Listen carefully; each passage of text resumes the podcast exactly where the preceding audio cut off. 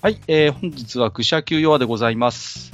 お相手は私こと閣下と愚者級ファミリーからにごりさんです。よろしくお願いいたします。よろしくお願いします。お久しぶりです。えー、ファミリーという言葉をなんか、すごい久しぶりに聞いた気がする。そうですね、ヨアの方にご登場いただくのが久しぶりのような気がするんですけれども、そうですね。はい。はい。まあまあ、あのやっていきましょうということなんですけど、はい。あのーまあね、今日にごりさんをお呼びしたのは他でもないんですよ。はいあのー先週のですね、あのー焦点で、えーまあ、具体的には12月19日放送の中で、うん。えーっとですね、林家三平さんが、えーっと、一旦番組を離れますという、まあ、こう、ライターの火がつかねえな。大丈夫ですか？つきました？つきました？大丈夫ですか？はい。今時このね、カチカチじゃないっていうのがまたいいんですけど、すいませんね。いえいえ、でですね、あのー林家三平さんが、まあ、降板を申し出たということで、えー年内いっぱいでですね、えー、商店メンバーから外れるということがね、えー表明されました。はい。まあ、ちょっとね、やっぱり突然のことだったので、あの、うんびっくりしたんですけれども、あの、どうですかね？こう、にごりさん的に、こう、どういう感想をお持ちなのかなというところも、ちょっと聞いてみたいんですが、感想ですか？そうですね。まあ、まず残念だなっていうところはあります。うんうんうんはいはいやっぱ、林家、えー三平っていうね、あのまあ名前を継いでの方だったので、なんかいろいろ考えることはすごい多いんですけど、うん。とにかくやっぱ、やっぱ馴染むまでの時間っていうのが、どうしても時間がかかるから、そうなんですよ。2、3? ん？何年ぐらいだ？うんと、5年をやりましたかね。2016年からですから、はい。5年っていうのが長いのか短いのかっていう、その焦点スケールで考えてしまうと短いっていう感想にしかなってなくて、なるほど。でようやく僕らも慣れ始めた頃かなと思ったんだけどもっていうとこうんろです。うん。これからかなというう。んまあ、一方で、こう、ネットなどの、こう、ね、声を聞いていますと、まあ、以前からちょっとこう、面白くないとか、こう、はい実力が伴ってないのではないかといったような、まあ、うん厳しい指摘も、えーあったわけなんですね。うん。はい。で、まあ本人もそれを、まあちょっと、交番のご挨拶でも触れてらっしゃいましたけれども、はいうんまあ、どうしても実力がちょっとこう、足らなかった。まあ実際その座布団10枚を一度も5年間で取ることができなかったということをおっしゃってましたけれども、はいはい。まあまあそういうところでちょっとこう、いろいろ本人も思うところがあったのかなというふうには思うんですけれどもね。うんまあ、うんどうですかね。あのー正直非常にこう完成された中に入っていかなきゃいければいけないので、しんどいと思うんですよね。これは。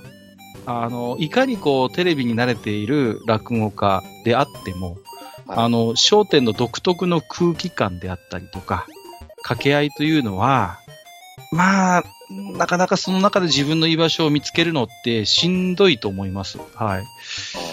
うんで、まあ僕、三平さんの落語も生で何回か聞いたこともありますけれども、はいはい。まあ、僕のこ個人の感想としては、なんていうのかな、まあ、合う話と合わない話が結構はっきりしてる落語家さんかなという印象は正直あるんですね。こう、やっぱりお坊ちゃんなんで、そういうちょっとこう世間知らずな、こう若旦那とか、あるいはちょっとこう、なんていうのかな、こう、デッチみたいな、こう、役をやらせると、なんとも言えない可愛さは出るんですよ、この方って。うんうんうん。非常にこう、だそういう、こう、だからキャラが出てくるお話だと、なんとも言えない、こう、ほっこりとした雰囲気が出る方なので、いいんですけど、じゃあ一方でちょっとこう、大人の話、例えばこう、泣けるような人情話とか、なってくると、いかんせんちょっとね、やっぱこう、真に迫るものを感じないというか、うんどうしてもね。うん。だから、いろんな話を聞きましたけど、個人的には得意不得意が結構はっきりしてる話家さんかなという、僕は印象を持ってました。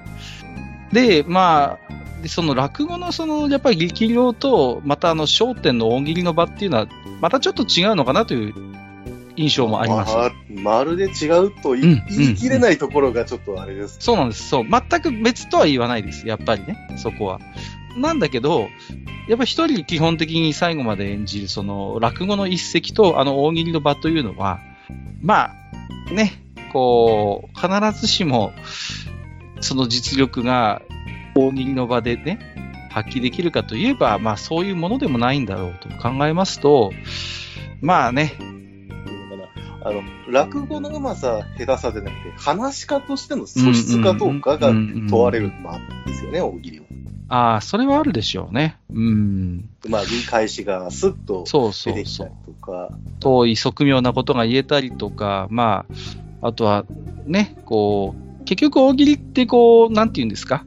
こう、答えの上手い下手っていうのもあるけど、一方でフラ、フラって言ったりしますけど、その、はいはいはい。ね、なんかこう、可愛いところっていうんですか？ちょっとこう、憎めないところみたいな。木久扇師匠見てたらね。そうそうそうそう、まさにそういうタイプじゃないですか。だからね、答え自体は取るん足らないものだったり、つまんなかったり、くだらなかったりするけど、本人が可愛いから面白いや、みたいなことってあるわけじゃないですか。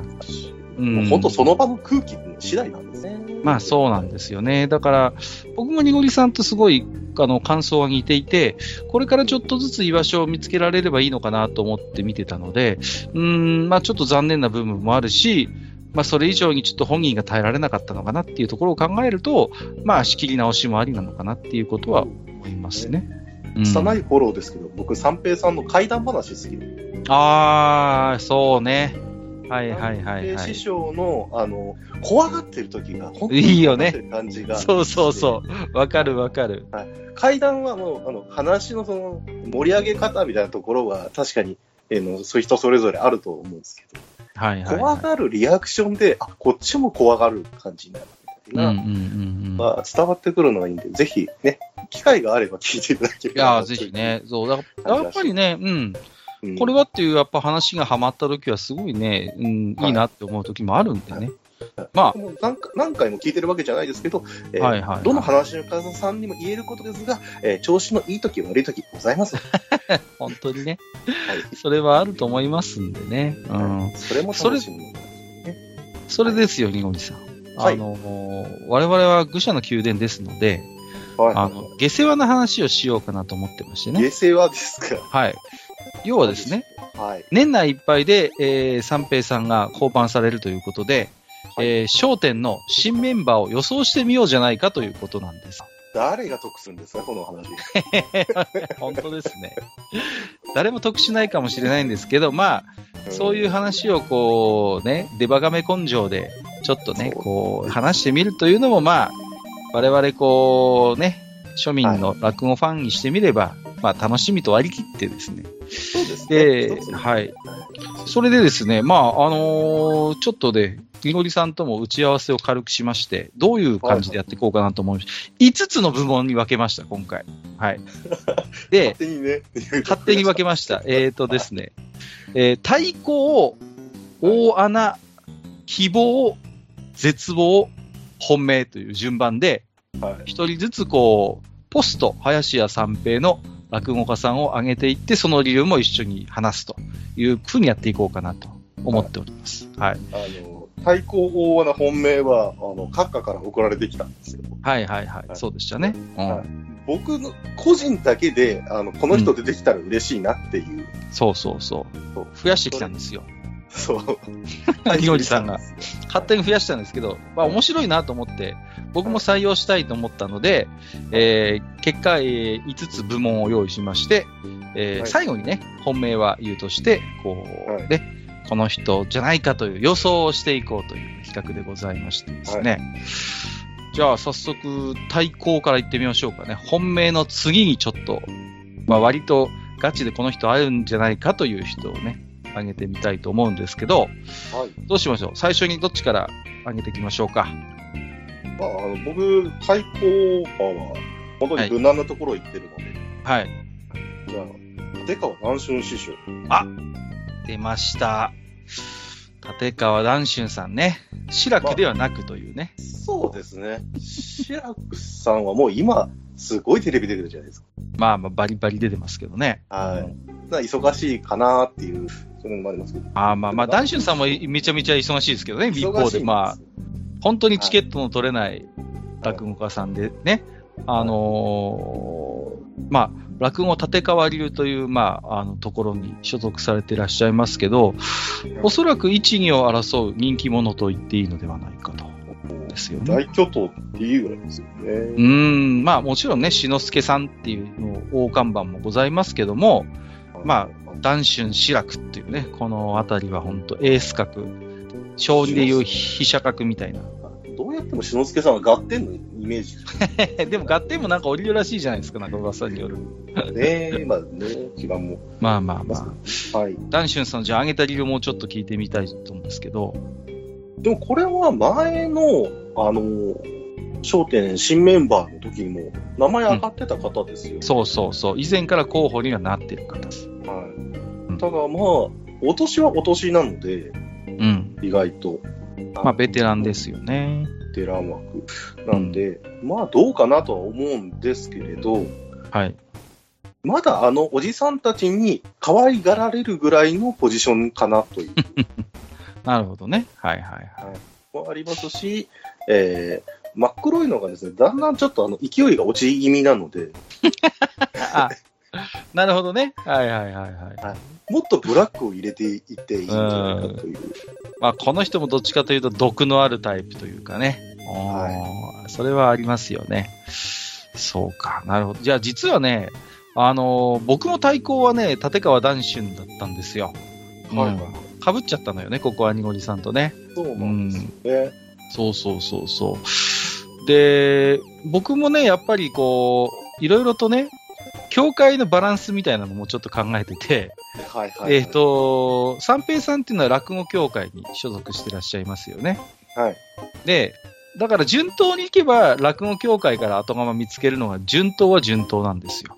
うん。協会のパワーバランス的に。ただ、はいあの商店の場には入ってない、その、やっぱ落語のその、協会がいくつかございまして、まあその中でも落語立川流は、えー入ってないメンバーに。はい。もともとだって商店は男子さんがある意味中心になって作った番組ですから。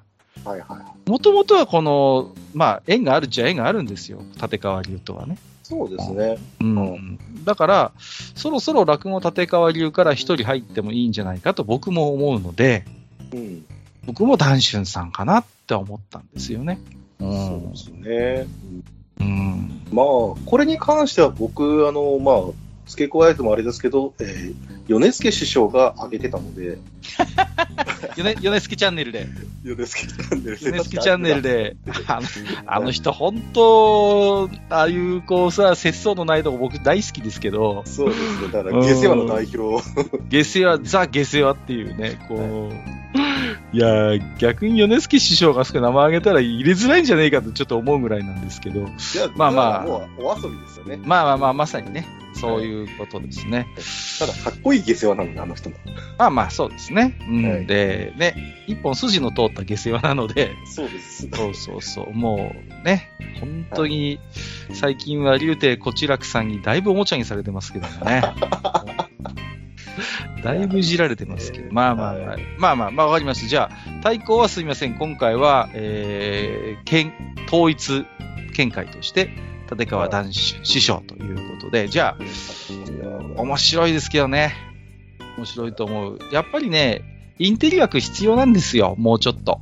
個人的に僕思うんですけど、うん、だいぶナチュラルにおぼけになってらっしゃるので、あの、ピリッとしたとこ、そう、ピリッとした人入んないとね、閉まらないっていうのもちょっと思ったりします。はい。そうですね。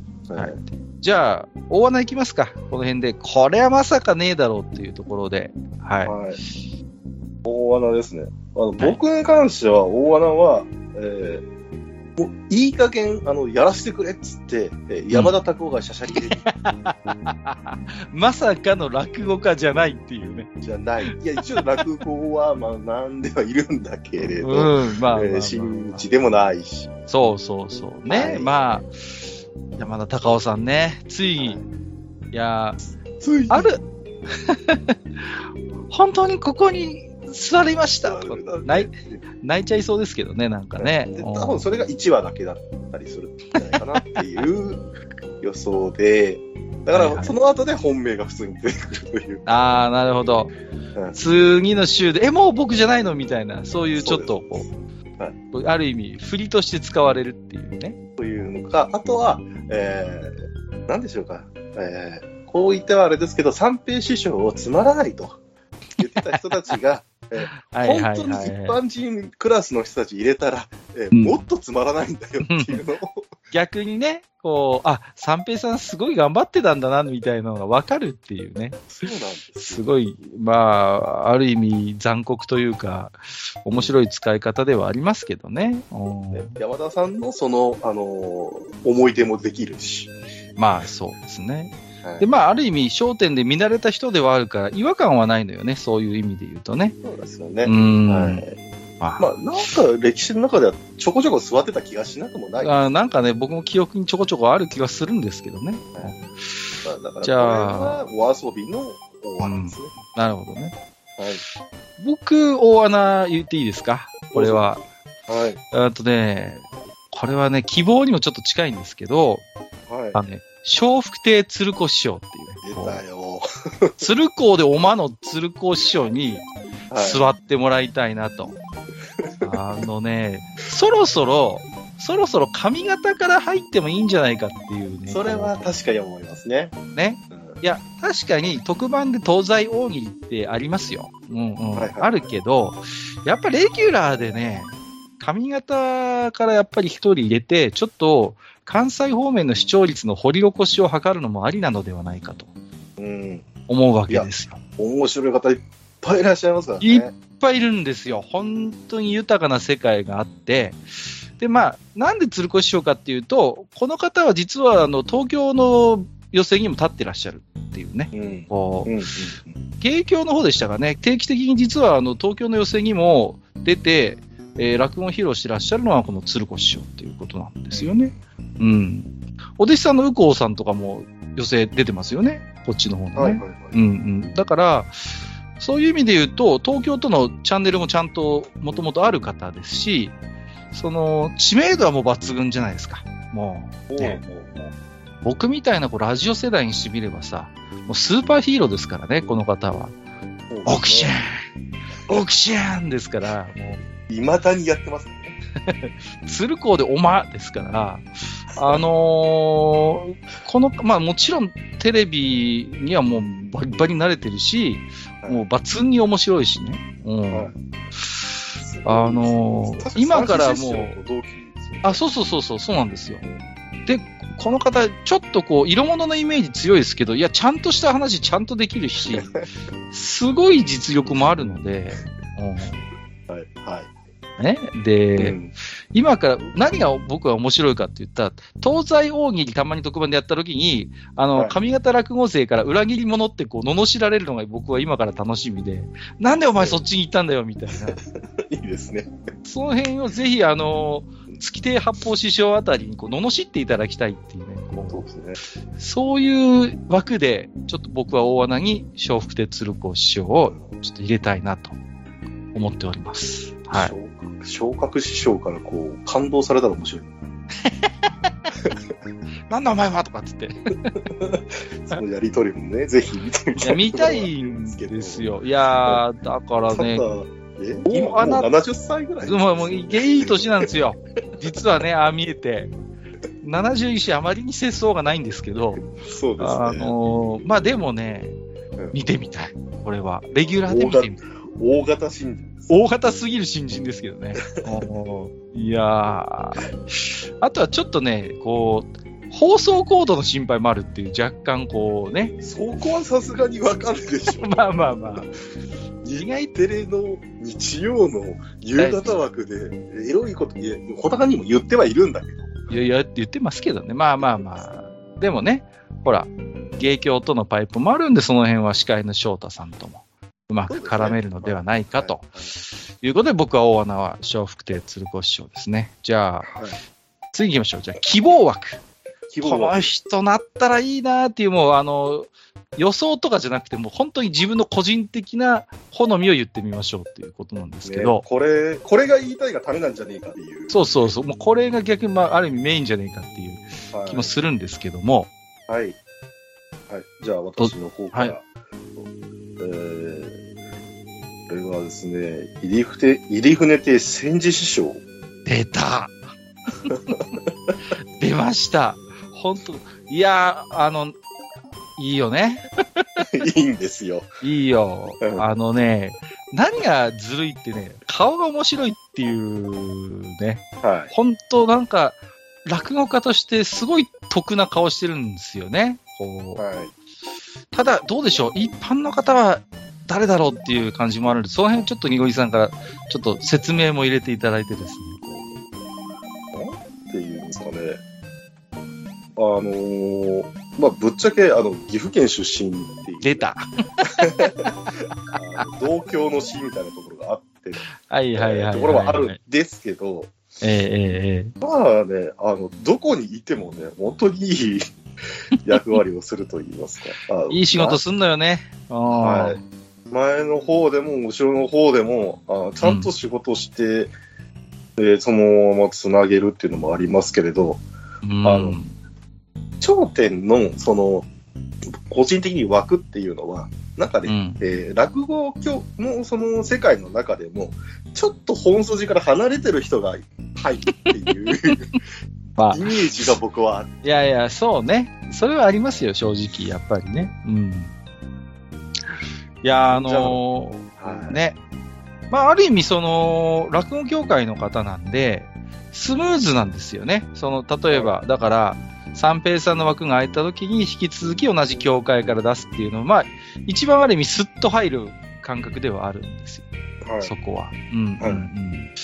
だからいいですよね。で、なんていうの、こう、入船亭戦実証は、あのー多分ね、こう、5年、10年出続けてると、はいだんだん多分、じわじわ面白くなっていくタイプの人だと思うのよ、この人は。だから長くやってほしいね、このももし戦実証が入るんだったら。はい。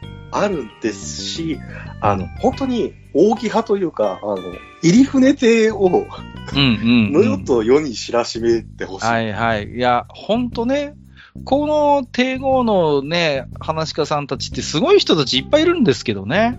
はいどうどうしてもこう、通好みというか、少しこう、ね、落語がお好きな方でないと、この入船亭一門ってあんまりこう、実はご存知でない方も多いのかなと思うんですけれどもね。うんうんうん。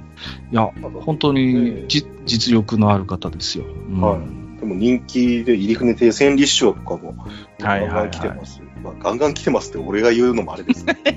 はい。本当にいやいやいや面白かった。面白かったで。この、はいだからね、入船聖戦時さんが入ったら、本当に、いや、僕もいいなと思います。すごい、はいなんかある意味、こう、焦点の中にもう一度こう、寄せの空気が吹き込むかのようなね。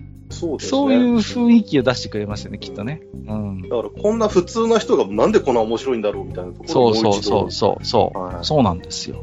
わかるわかる。はじゃあ、僕のね、希望枠なんですけど、い。はい。これはね、あの、桂枝太郎さんをね、ちょっと推したいなと。ほうほうほうほうほ。いうやいやいや、あのね、まあ、正直、正直言って、あのーはい最初に言いますけど、えー、みのりさんと一緒で、地元応援枠です。ですよね。はい。岩手あの岩手の唯一の真打ちなんでございますよ。もうね。そうですか。今はいはいいないんですよ。たた、だ、それだけ以外にももちろん理由があり、もちろん本人も実力ありますし、面白いですし、まあなんといっても桂歌丸師匠の最後のお弟子さんですから、そうなんですよね。そうなんですよ。太郎さんは、何回かね、多分、あのー見切れるという、多分、ば座布団運びの。そうそう、座布団運びやってました。あの、サポートでね。ね。そうそうそう。はいうん。これもありましたし、なんか、あのー歌丸師匠との、あの、まあ、えっ、と、師匠らが並んでて、えーお弟子さんが横にいて、やりとりするっていうみたいな大喜利の時にも枝太郎さん。そうそうう。共演経験も終わりなんですよ、実は商店の中で。うん。ですから、あの、しょ商店の場は非常によくわかってらっしゃる。そうですね。はい。うんうんうんうん。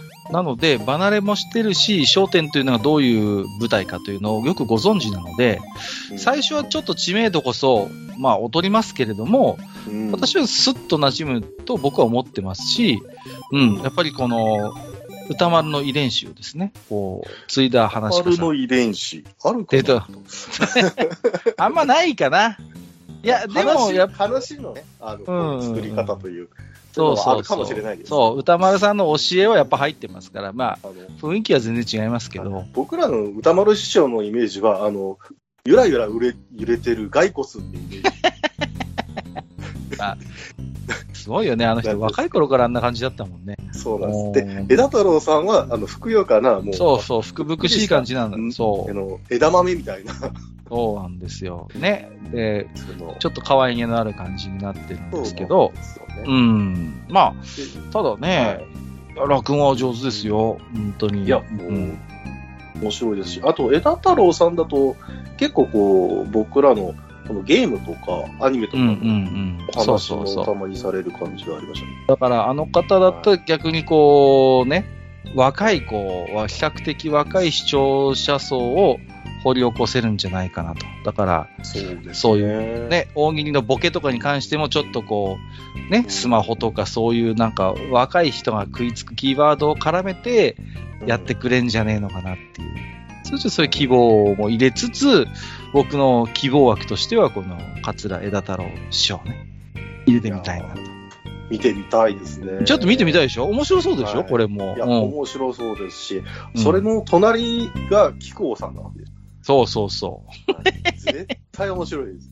これは面白いよ。うん。はい。なんで、そう、Z の、やっぱね、歌丸師匠のお弟子さんっていうのも一つアドバンテージで、いろいろ多分ね、六代目がいじると思うんですよ。黒い六代目が。お前全然似てねえな、みたいなね。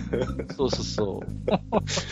そう。おめえが栄養吸い取ったんじゃねえか、みたいなのを多分言うと思うんで、うんはい。まあちょっとその辺のこう、黒い六代目との絡みもちょっと楽しみは楽しみかな。はい。はい。じゃあ次はね、えー絶望枠ということで、こうなったらやべえぞっていう、はいこうね、そういう枠をちょっと予想しようじゃないかと。そうですね。はい。こう悪ふざけで考えただけなんですけど、はいはいはい。上げてみたら、えっとうん本当にありそうで絶望するっていう、そういうところがあるんですが。はい。そういう方。で、これ、はいあの、あのだ、どなたかっていうわけではないんですけど、はいはいはい。えー僕の中では、えー自流に飲まれて、えーうん。女流の、えー落語家さんが入ってきたら、はいあれはいはいはってい。いう感じにはなるかなってああー、それはね、あり得るよ。あり得る。うんいや、正直、あのね、あの、えっ、と、BS の方とかでは、女性の落語家さん集めてっていう大喜利とかやってらっしゃるんで、はい。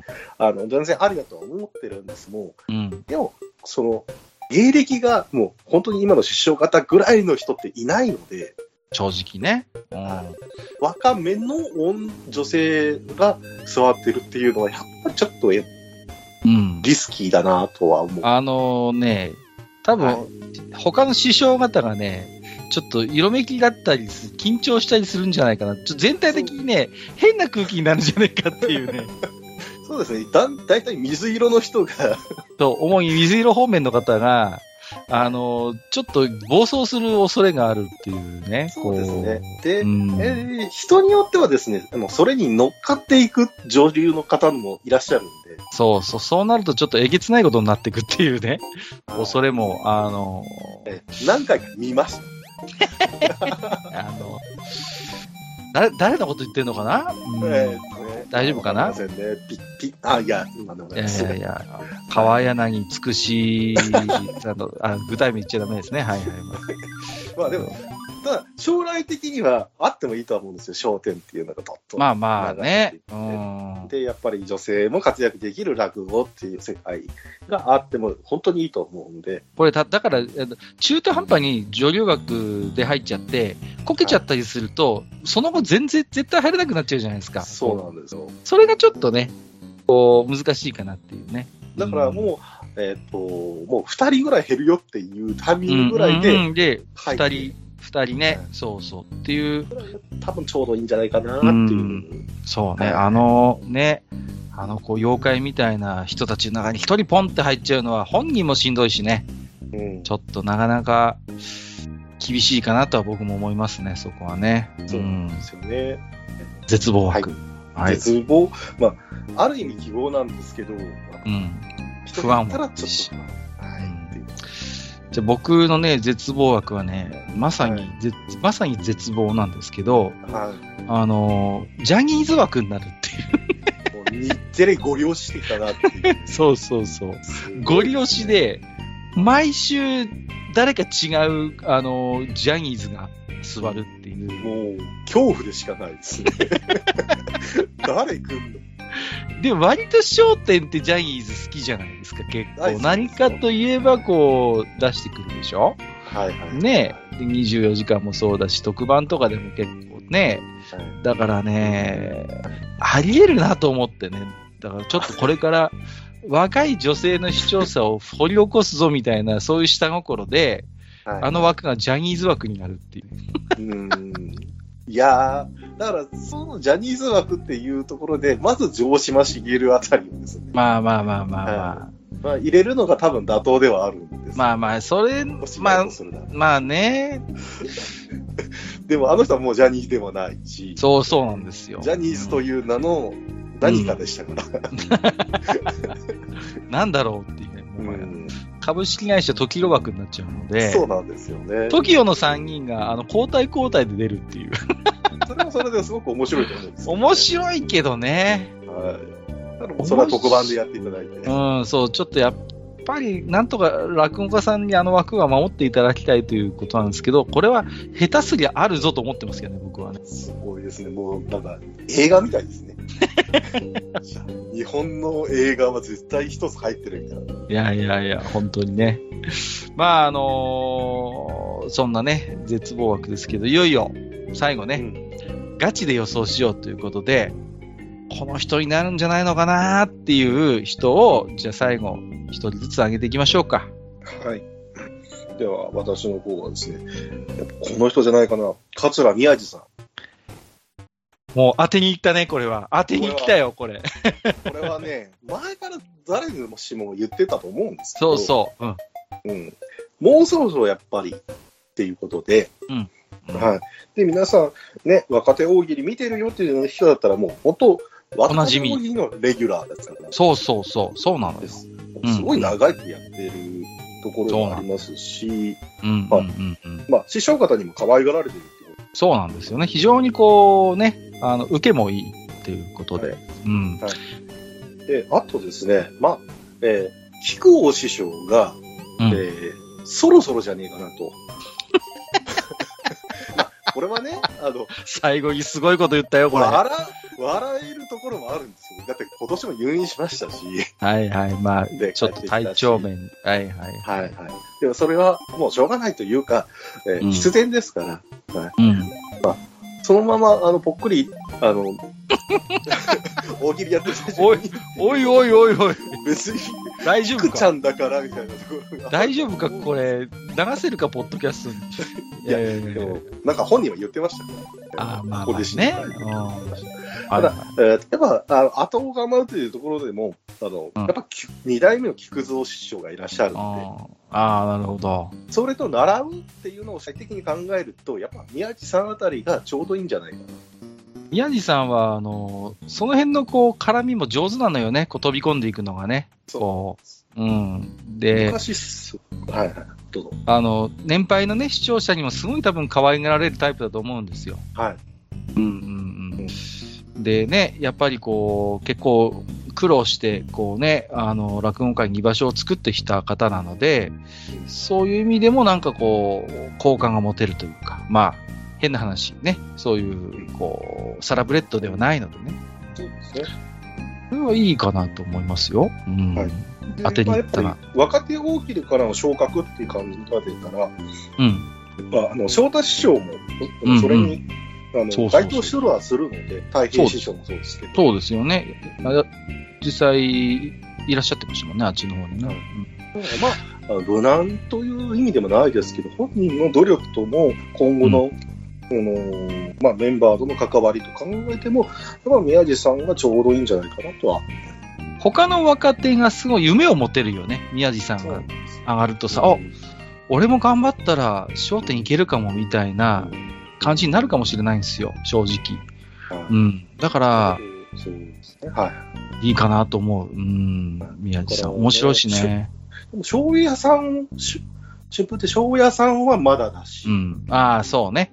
でちょっと逆に、はい。ああ、わさびさんっていう声もあるよね、でもね。柳家わさびでしょ？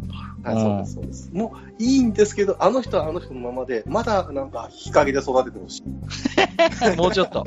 もうちょっとこう、熟成させて、ははいい。ウルトラ C で立川キウイっていうのもいますけど、あれはいいですああ。ちょっと劇薬ですかあれは？ありですよ。ありですか？ありですか順ま番がまだあるかなって。あ、あ、そうですね。はい。い。まあ、じゃあ、でもこれはね、個人的には本当に当てに来たなという感じです。僕もね、だから本命なんで、最後は本当につまんない答えになっちゃうんですけど、あのー、春風亭一之輔さんかなと。非常に、か、家庭。ガチガチですね。あの、馬券で言ったら1.3とかつくような単勝で、正直、宮地師匠よりも多分ちょっと硬いとこ行っちゃったんですけど、でもやっぱちょっと上げとかないわけいかないんで、はあもう数字が取れますわ。い。もうね、もうノリに乗ってる、今、ね、あの、油の乗ってる、まあ、まあ、中堅どころって言ったらこの人かなと。いうことですね。で、やっぱこの方も落語協会ですから、そういう意味で言うと、こうパワーバランス的にはまあ問題はないっていうことと、はい。なん、なんと言ってもね、テレビが上手、この人は。うんテレビで、悪夢からしく面白い立ち回りができる人なので、あの、いいと思います。もう間違いないと思います、この人だったら。うんうんうん。安心して、うんね。うん。安心してこう見てられる。気だるそうにね、なんか、そう、そう、言いそうながらもんかそエンジンがかかってきたらもうなんか、だんだん、ね、熱がこうこもってくると、だんだんこうね、隣の黒い六代目バリのこう、毒も吐けるしね。う。うんん立ち回りが面白いから。ただ、団体戦であの人はどうなのか。ここが見てみたくはあるまあまあ、そうですね。うん。こまあ、個人で面白すぎるので、そうですね。そうそうそう。まあ、ね、ピンでもだから十分いける人だから、じゃ逆にその絡みとなった時にっていうのはあるかもしれませんけど、でも、な、なんかその辺もなんか心配ないかなって思いますね。なんかこはう、見てるとね。うん。はい。い、すごく心配なのは、えー、1段、2段、みな、他の方々と面白い次元が違う可能性がある。ああ、そうね。いわゆる焦点的なそういう面白みとはちょっとまた、ベクトルが違うというかね。は、可能性あります。ただその辺はこう、この人、一之輔さんは器用だから、アジャストしてくるんじゃないの？ちゃんと焦点的面白さみたいなのをさ、研究して、うん、やってくれると思う。宮地さんはなんかその辺は、ある意味、焦点的面白さもともと持ってる人だと思うのよ、あの人ってそう。ですね。ちょっとこう、ボケみもあって、フラもあって、可愛がられるから、本当にだから、焦点を見長年見てきたおじいちゃんおばあちゃんにもスッと受け入れられるタイプだと思うんですよ、あの人は。うんで一之輔さんってまあ少なくともそういうタイプではないじゃないですか。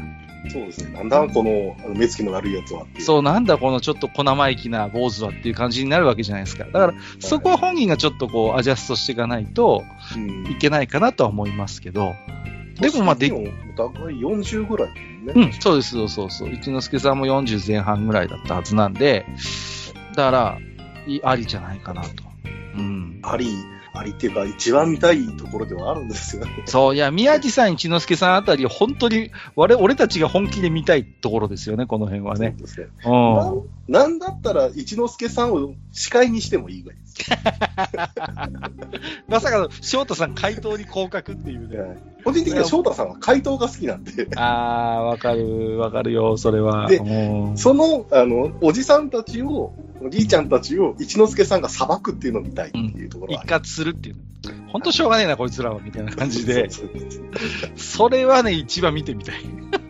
本当にね、一之輔さん、司会もね、上手でらっしすごい上手、上手。仕切りも上手なのよ。うん。本当にね、そうそうそう。さすがにね、あの、この枠でね、あの、ま、松之丞じゃない、えっと、白山っていうわけにはいかないから、ゃさすがにね。うん。に一応ね、そこはほら、指名されての、まあまあ、いや、いや、名跡といえば。大名跡ですけど、まあまあ、ちょっとね、さすがに公爵士あそこに座らせるわけいかないので、となればやっぱりこう、一之輔さんじゃないかなと。いやー、見てみたくもあるけどな、白さん。いやーまあ、あの人だと、下手すると本当に炎上して、こう、交番とかあるからね、下手すりゃ。あります本当にね。、本当にあり得るから。そういう意味で言うと、まだ一之輔さんの方が、若干、はい若干、まあ、同じ毒は持ってるけど、あんたは完全に読みが見えるぐらいの安牌です。そうそうそう。まあまあ、すいません、最後、ちょっとつまんない人生になっちゃいましたけど、まあ、これは、あの、妄想は広がりますよ。まあ、そうそうそう。うん。まあ、ということで、まあ、対抗大穴、希望、絶望、本命と挙げてまいりましたけども、好き勝手にね。好き勝手に言ってきましたよ、もう本当に言いたい放題。ね。はい。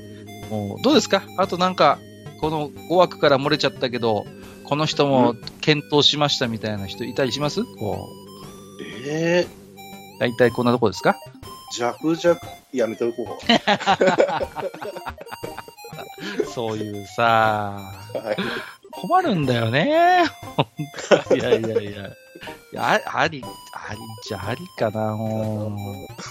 一かき回しますよ、でも、本当に。いや、本当になんか新しい風を見たいんですよね、商うん店ね。そう、そうなんですよ。だからまあ、一之輔さんや宮治さんもありなんですけど、本当にちょっとこう、ね、なんかこう、わ、どうなるんだろうみたいな、毎週ちょっとかじりついて見ちゃうような人っていうのもやっぱり方法としてはありだし、あるいはね、こう、本当に、こう、まあ、ある意味、こう、小朝さんとかね、こう、うん。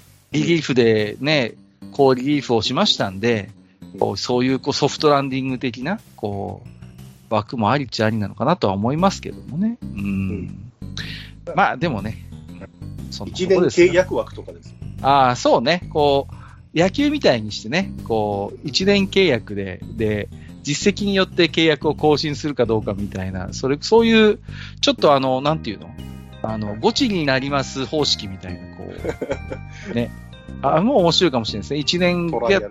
経って、なんかこうアンケート取って、あれだったらちょっと卒業みたいなね。うん まあ、それをあの、視聴者に、ま、預けるのは厳しいんですよ。ああ、まあそうね。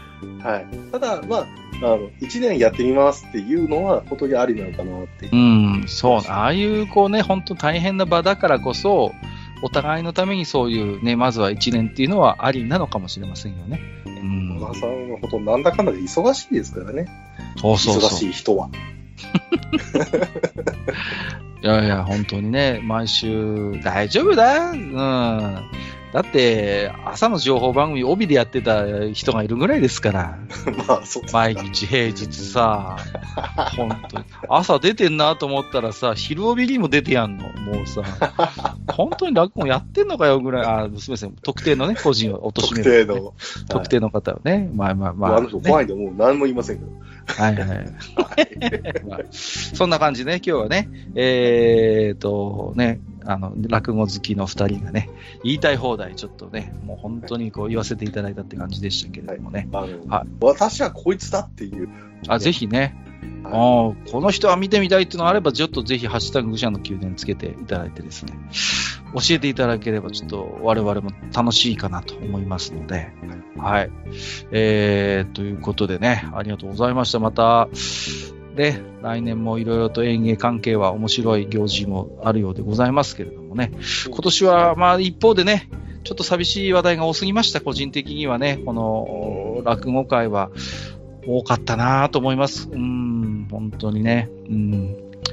なんかこう不思議とあの、例のね、分裂騒動になんとなく関わってたような方とかが中心にね、こう、訃報があったのも、なんかちょっと、不思議な感じはしたんですけど。時代ですね。うん、まあ、ガーコンがもう聞けないと思うと本当にね、寂しいなというね。はい。そこで、あえてね、人間国を選ばないという、あれなんですけど。